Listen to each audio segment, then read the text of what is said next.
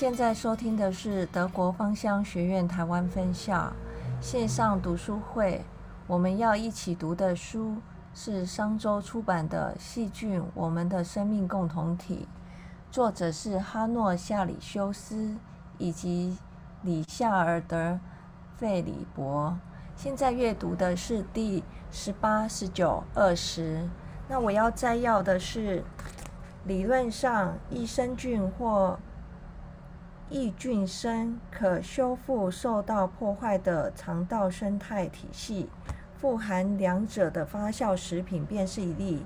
不过，它们真的这么神奇吗？消化道内活生生的内容物逐渐被视为独立的器官，也就是一个名为微生物的身体部位。如果这个部位无法正常运作，可以透过移植手术来协助。然而，这种不用流血的器官捐赠并非毫无风险。个人化医疗能是一种还未成为现实的未来想象。微生物和其基因或许将为我们开启全新可能。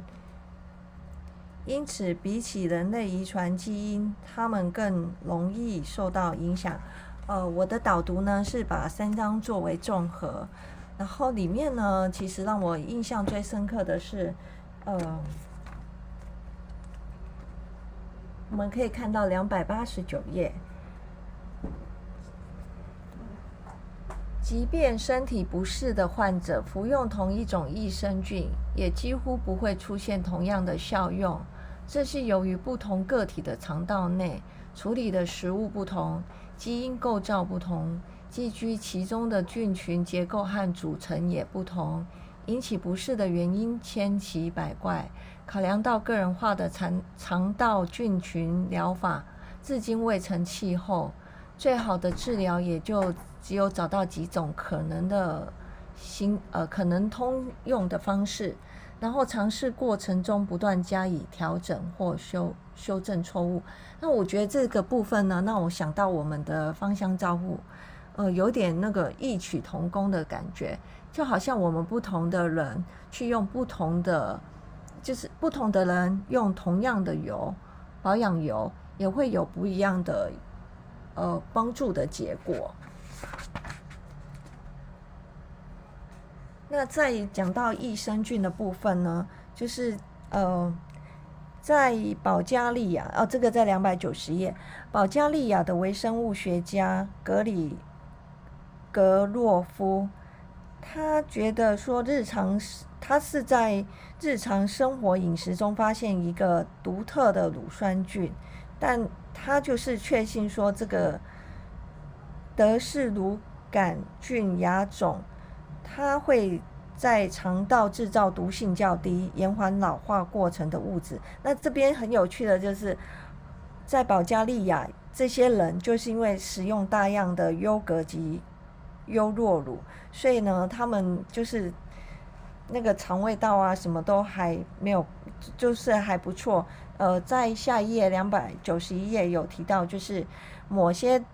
地区的传统饮食啊，有大量的发酵食物，当地的居民平均的健康状态明显优于另一一区没有这种饮食习惯的人，然后也可以更耐得住特殊疾病的侵袭。那其实如果服用益生菌的患者获得改善的程度，要比吞下安慰剂的来的显著，那这样的结果也不是偶然的。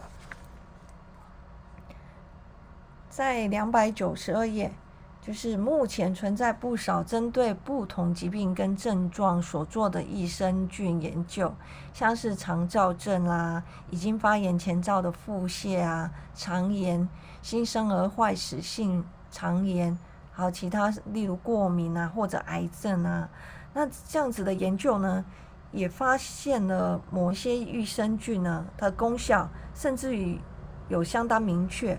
不过，有的研究的规模又太小了，没有办法，就是会遭受到呃无异于安慰安慰剂的批评。有些实验就是设计太差，或者接受过多的企业原晶圆，啊，本身实验呢就对益生菌的效用深信不疑，甚至还有些只想利用他们来赚钱而已。像现在我我不晓得，因为我觉得我的孩子小的时候呢，就会有很多的妈妈分享，或者是有那个我们去婴儿用品店，他们就会夹带。就是在卖益生菌，然后就给那市面上就很多的益生菌啊，然后就会你会发现好多的菌种哦都不一样，然后每一家都说它的菌种最多、最好、最棒，然后希望您去用它。然后不晓得说大家有有想过说有用过益生菌的朋友会觉得说，哎，它真的有像厂商说的那么好吗？它真的是对我们有帮助吗？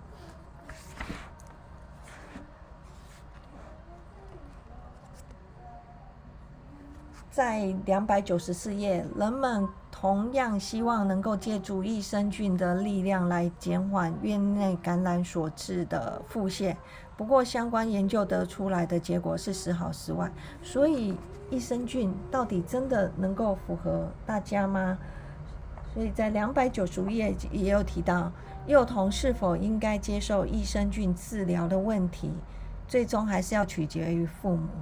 因为父母可以选择他相不相信，然后是不是说要让自己的孩子使用益生菌的一个治疗，然后当然对医生来讲，他是采取开放的态度。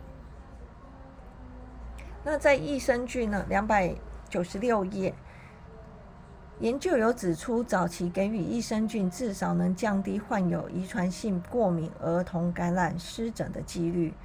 不过，这并不表示他们日后不会感染。然后有过敏症状的成人，他会不会有所改善？这个都没有明确的决定。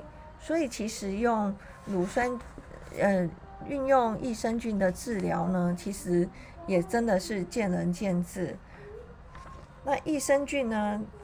它这个名词呢，在三百页，益生菌这个词。简单来说，就是刺激细菌生长的东西。啊，一些不好的基因，像是抗生素耐性，也可能让益生菌转为病原体。光凭这一点，我就不会把这些细菌吞到我的肚子里，除非我真的生病了。啊，这个真的也蛮有趣的。那到底要不要用益生菌？因为它是刺激细菌生长的东西，那细菌。有好菌跟坏菌，那它到底是刺激好菌呢，还是坏菌？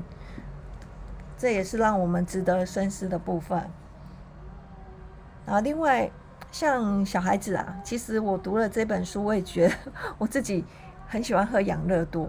那养乐多其实我们都会说，哎呀，它促进嗯消化，啊，但是它真的好吗？因为其实，在刚刚。Jessica 分享的时候有提到糖这个东西，那糖其实吃太多，其实对身体也是一种负荷。那养乐多它含糖量高吗？在两百啊，在三百零四页有提到益生菌也当做改善微生物平衡的活体微生物营养补充品。那或许我们可以在不同的情况中利用细菌。也就是生命或生物取代抗生素来清除或消灭特定的坏菌，这种做法现在已成为一种充满企图的革命性概念。那三百零五页有提到益生菌这个概念，其实是由德国倡导纯素食、纯素生食的发起人戈拉特他提出来的。那呃，益生菌其实是一个不可或缺的活物，不过他呢也提出，显然不是只有乳酸菌，还包含食物未经烹煮的酵素细菌或是霉菌。那益生菌呢，是到一九九五年才正式出现，这在三百零六页，益生益菌生正式被定义为可被选择发酵的食物成分。能促进肠胃道菌丛的结构组成及活跃程度发生特殊变化，进而对宿主的健康及身体舒适产生注意。所以其实，呃，就是在这张读读益生菌的部分呢，我会觉得可以回回溯到最初的第十八章两百八十七页有提到益生菌的作用还未经科学证实，所以这个疗法要不要用，真的是自己见仁见智的。那在第十九章的部分。三百一十五页，我们的肠道内容物绝对值得更多的尊重。我们逐渐发现，这些细菌的能力远不止单纯帮助消化，粪便可以作为具有疗效的药物，拯救人类的性命。那这个粪粪便疗法呢？其粪便细菌移植术，然后它也有优雅的说法。叫微生物群系修复工程，那这种就是将他人捐赠的粪便植入患者肠道进行治疗的方法，听起来就好像中古世纪一点一滴啃噬掉霉菌的炼金术，但是现今全球的医学研究无不要无不跃跃欲试，但这个的重点其实是在于。不是在于从人体排出的废弃物，而是里头数十亿活生生的细菌。那我觉得这个这一章比较有趣的地方是在三百一十八页。没想到粪便的一个疗法，在西元四世纪的中国，已经有一位名医他提出来了。他他提出来了之后呢，到了十六世纪的明朝，陆陆续续出现更多的案例报告。然后在这些案例报告当中，粪便经过发酵、稀释或干燥处理成药材，用来治疗腹泻、发烧、疼痛、呕吐和便秘。这些疗法也被记录在中药学最知名的经典《本草纲目》或被称为《药草治疗之书》的古籍中。为了不不让患者受惊受惊吓，当时的医生多半使用诸如“黄汤”这样无害的字眼来形容这药物。其实，真的，如果现今需呃。有这个粪便疗法，然后就说，哎，对你有帮助，对我有帮助。那医生说，哎，那你要不要来使用这疗法？其实我真的会害怕，因为真的没有比较优雅的名字。我如果他告诉我黄糖，我可能搞不清楚，我也会觉得说，好，我再试试看。既然对身体有帮助的话，那我也可以来试试看这样子。那当然就是，嗯，粪便呢，移植术也用在。治疗其他的病症，而在三百二十一页，它像是溃疡性大肠炎或克隆氏症这类肠道疾病，也有医生用来治疗慢性的便秘、多发性硬化症、帕金氏症或阿兹海默症。目前临床应用的研究上，除了困难肠梭菌感染和肥胖症这两种疾病。尚未有关于其他疾病的具体结果，所以其实每一种疗法，刚刚提到的益生菌的疗法跟呃那个现在提到的粪便疗法，其实也真的目前呢没有特别的具体说呃它能够呃做到什么程度啊，在三百。三十五页，医疗的艺术主要由三根梁柱组构而成，照护、诊断跟治疗。那这里有提到说，光是观察无法让我们得知研得知究竟是哪种致病菌引发感染，是身体内部或外部出现漏洞，亦或是其他因素所导致。如此一来，当然就没有办法对症下药。那在这边，我又想到说，哎，芳香照顾其实是全面的。其实很，我我自己自己的观点是，我用了油之后，我我其实也没有特别想说我要用什么呃什么病症啊，要怎样。可是在无形当中每天这样子的去保养，哦，无论是用几号油，但就是到最终好像会有那一种让自己心情愉悦，然后很很舒服的那个状态。那我在想说，哎，这个可能就是我们真的没有办法。我们用芳香照顾，但我们也不需要去知道说，哎，我们要有是哪里出了问，呃，哪里引发了感染，或是怎么样？其实就是回归到本质，呃，芳香照顾本质就该吃该该吃吃，该睡睡，然后该运动运动这样子。然后这个。这个部分在三百四十页有提到说，如果肠道菌会影响所有生命的程序、健康、患病风险、生命的修护、情绪、精神能力以及其他诸如此类的东西，那么在讨论医疗的同时，我们也应该把它与其基因当做身体构造的一部分纳入。考量，那这个部分呢，就衍生刚刚我说的，该吃吃，该睡睡，该喝喝，那自然在有身心灵的一个平衡之下呢，然后我们自己每天也是很开心啊，很快乐啊，享受呃任何的一个状态，那会更贴近一个实际的需求，那就不用在乎。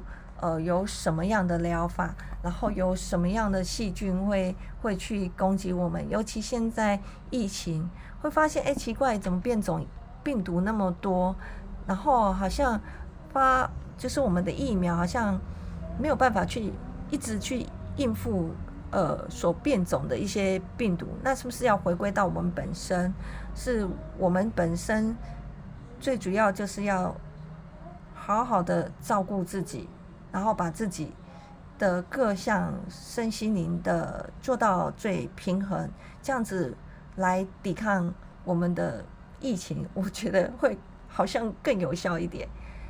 嗯，谢谢大家，我的分享到这里。以上就是商周出版的《细菌：我们的生命共同体》，作者是哈诺·夏里修斯以及里夏德尔·费里伯。